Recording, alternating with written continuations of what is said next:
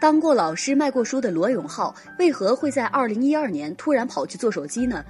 老罗也曾零零碎碎的说过不少原因，比如说老罗当时曾表示，雷军说乔布斯死了，大家都有机会，其他的企业家未必有，但是对我来讲确实是个机会，所以我下一个想做的就是消费类数码产品，如果不出意外的话，就是手机。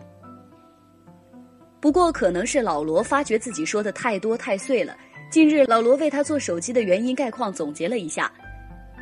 据悉，一位名为张虎头的网友问了老罗这样一个问题：这么多行业你不做，为什么偏偏要做手机呢？并直截了当的指明要听到有高度的解释。随后，罗永浩在微信公众账号上回答了这个问题：我从小有造物的工匠情节，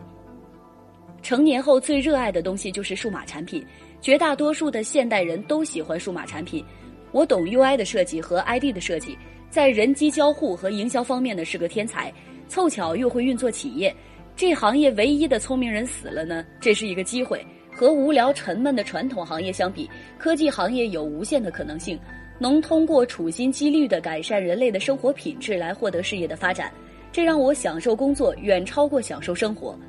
所以我选择做手机的原因呢，大概就是这些。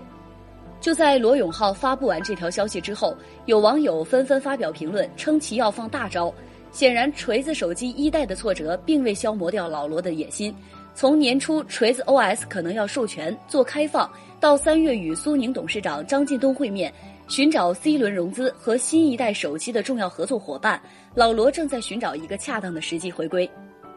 那对于老罗的回答，大家又是怎样看的呢？再来看一下国外方面的消息。根据国外媒体报道，雅虎的 CEO 玛丽莎梅耶尔去年的薪酬大幅增长，总额达到了四千二百万美元，使其成为收入最高的标准普尔上市公司女性 CEO。